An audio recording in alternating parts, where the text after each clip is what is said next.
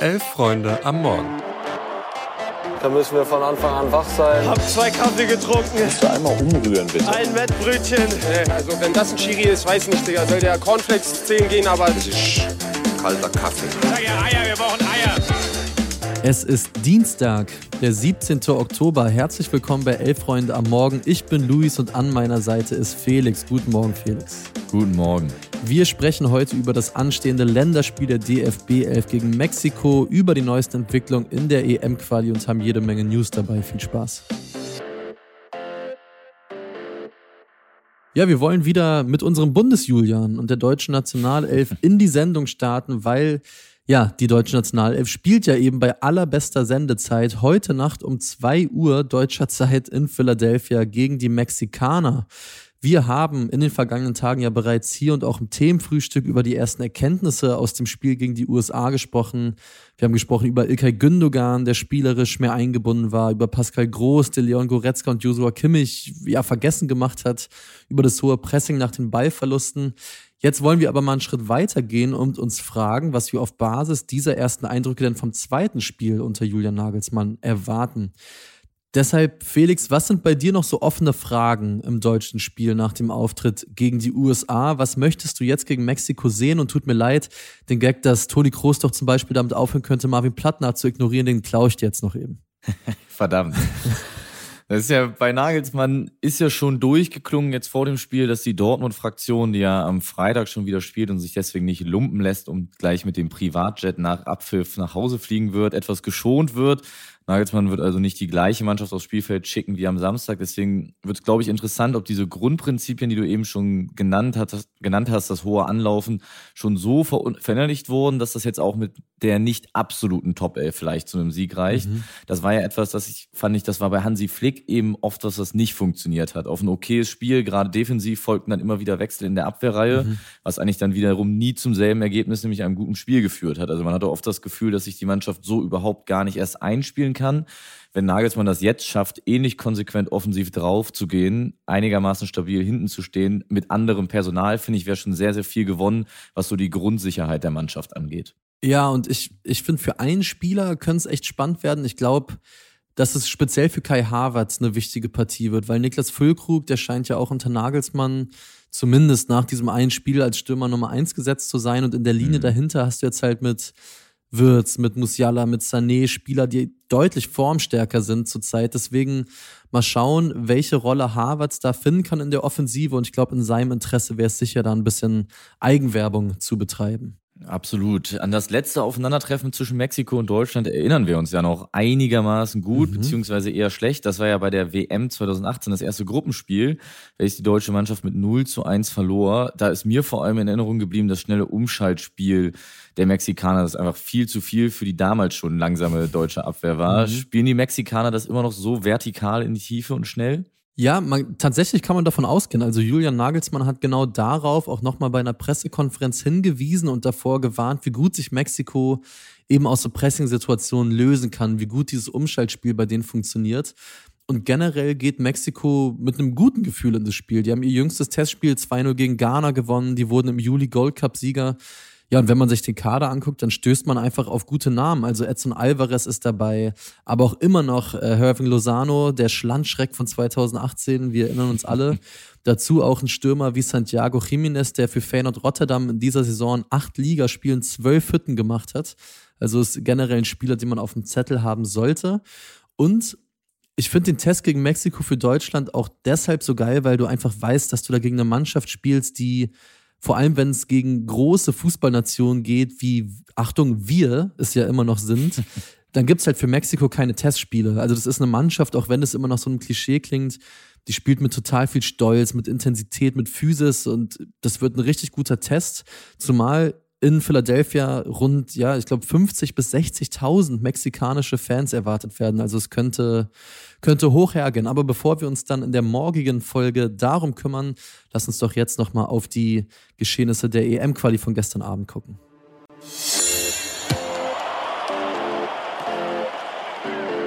Genau, die Niederlande schlagen spät, aber verdient Griechenland und ziehen damit mit einem Spiel weniger von Punkten her gleich mit den zuvor zweitplatzierten Griechen und haben jetzt in puncto Qualifikation alles wieder in der eigenen Hand. Die Griechen starten zwar gut ins Spiel, pressen immer wieder sehr hoch, es ist aber auch technisch sehr, sehr ansehnlich. Mit zunehmender Spieldauer werden die Niederländer aber immer besser, bekommen dann in der ersten Halbzeit die erste richtig, richtig große Chance durch einen Elfmeter, den Wout Wechhorst allerdings verballert. Flachodimis, der diesen Elfmeter hält, hält danach auch Griechenland vor allem in der zweiten zweiten Halbzeit ganz, ganz lange im Spiel.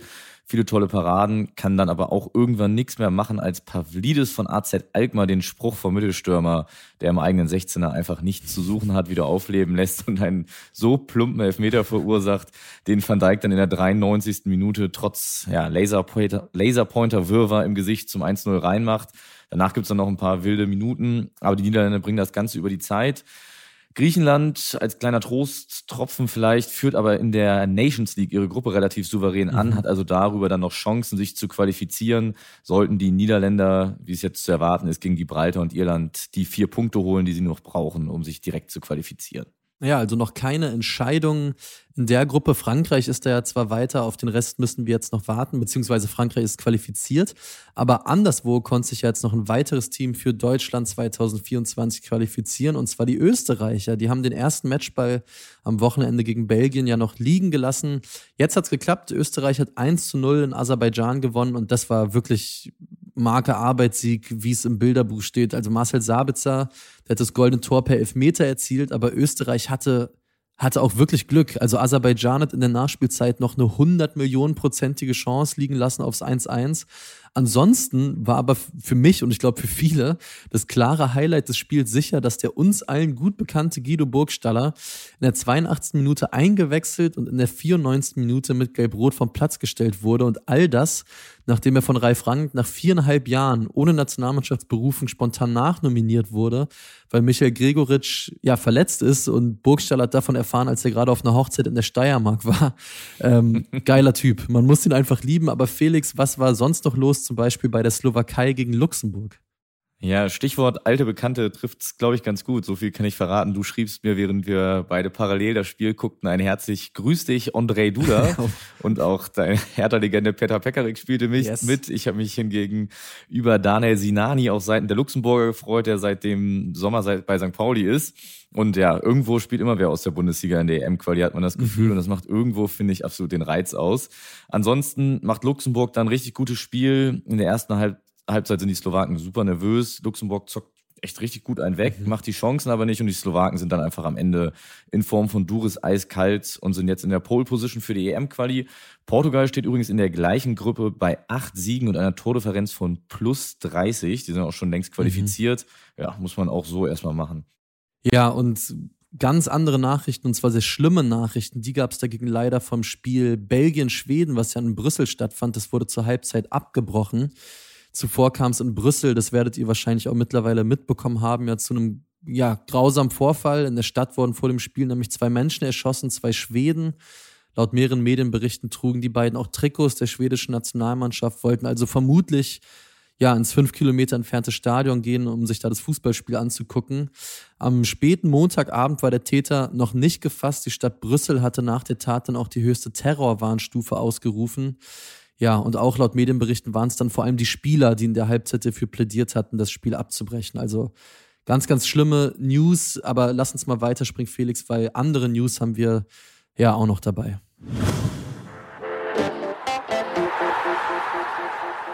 Wir starten mal in Augsburg. Der FCA hat seit Sonntag ja einen neuen Trainer. Jes Torup, so wird er tatsächlich ausgesprochen, soll die Fuggerstädter wieder stabilisieren.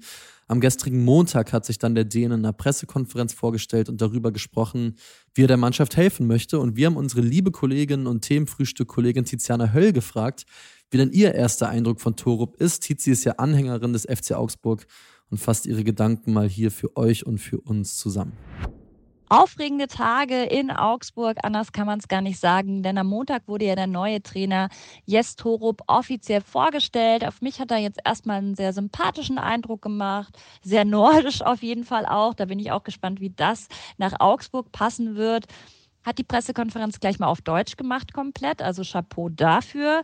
Ja, Torup bringt über 30 Jahre Berufserfahrung mit, ähm, hat unter anderem äh, mit Kopenhagen ja auch eine dänische Meisterschaft geholt, wurde Pokalsieger in Dänemark. Also auf jeden Fall jemand, der international eben gearbeitet hat, der vielleicht auch mal einen frischen Wind reinbringt, ähm, neuen Blickwinkel, eine neue Perspektive. Und in Augsburg entwickelt sich gerade insgesamt ein, ein neues Team. Ich glaube, das hat ihn auch überzeugt, dass eben auch mit Jurendic ein Sportdirektor da ist, der eben auch jetzt neu dazu kam, also nicht diese alten eingefahrenen ähm, Muster eben und man hat viele junge Spieler, die er eben auch weiterentwickeln will. Dafür steht er ja auch als Coach. Gleichzeitig hat er gesagt, ihn hat eben dieses familiäre Umfeld in Augsburg auch überzeugt und äh, ganz witzig, Niklas Dorsch kennt er schon aus der Vergangenheit. Die beiden haben auch schon miteinander telefoniert. Und Mats Pedersen, also ein Fellow Däne, der war ihm natürlich auch schon ein Begriff. Jetzt muss man aber natürlich abwarten. Er meinte, er will jetzt auch erstmal das Team kennenlernen und das Ganze ging ja jetzt auch wirklich Schlag auf Schlag. Am Mittwoch wurde eben Kontakt aufgenommen und jetzt am Montag wurde er schon vorgestellt. Ich wünsche ihm auf jeden Fall nur das Beste und hoffe natürlich, er kann die Augsburger vom Abstieg bewahren. Nusar Masraoui hat mit einem umstrittenen Social-Media-Beitrag für eine offizielle Reaktion des FC Bayern gesorgt. Über seine Social-Media-Kanäle hatte Masraoui am Sonntag bereits ein Video verbreitet, in dem den Palästinensern im anhaltenden Konflikt mit Israel den Sieg gewünscht wird. Der FC Bayern hat daraufhin jetzt ein ausführliches Gespräch mit dem Spieler angekündigt. Masraoui hatte, nachdem der Post dann so ein bisschen viral ging, erst noch zurückgerudert und erklärt, dass er sich einfach Frieden wünsche. Distanziert richtig hat er sich jedoch nicht. Die Bayern die ja unter anderem durch ihren ehemaligen jüdischen Präsidenten Kurt Landauer eben eine jüdische Vergangenheit im Club haben, hatten sich zuvor bereits geäußert und schrieben in einem Statement, wir sorgen uns um unsere Freunde in Israel und stehen an ihrer Seite. Zugleich hoffen wir auf ein friedvolles Zusammenleben aller Menschen im Nahen Osten. Mit Verweis auf die Präsidentschaft Kurt Landauers forderte am Montag dann sogar SPD-Generalsekretär Kevin Kühnert, der ja Bayern-Sympathisant ist, eine Stellungnahme des Vereins zum Posting Masrauis, dies nun mit der Ankündigung zum Gespräch und dem Nachsatz, unabhängig davon weiß jeder, auch jede Mitarbeiterin und jeder Mitarbeiter, jede Spielerin und jeder Spieler, für welche Werte der FC Bayern steht, gab. Ja, und im Montagsspiel der Bundesliga der Frauen, da stand das kleine Revierderby an. Gestern Abend, die SGS Essen war nämlich zu Gast in Duisburg-Wedau beim MSV und die Essenerinnen waren es auch dieses Spiel damit 1 zu 0. Zwar knapp, aber verdient gewinnen konnten. Speziell im ersten Durchgang fand der MSV eigentlich kaum statt. Essen schiebt sich durch die drei Punkte ins Tabellenmittelfeld auf Rang 6. Die Duisburgerinnen stehen nach vier Spielen weiter bei nur einem Punkt und sind damit Vorletzte vor dem punktlosen Schlusslicht aus Nürnberg.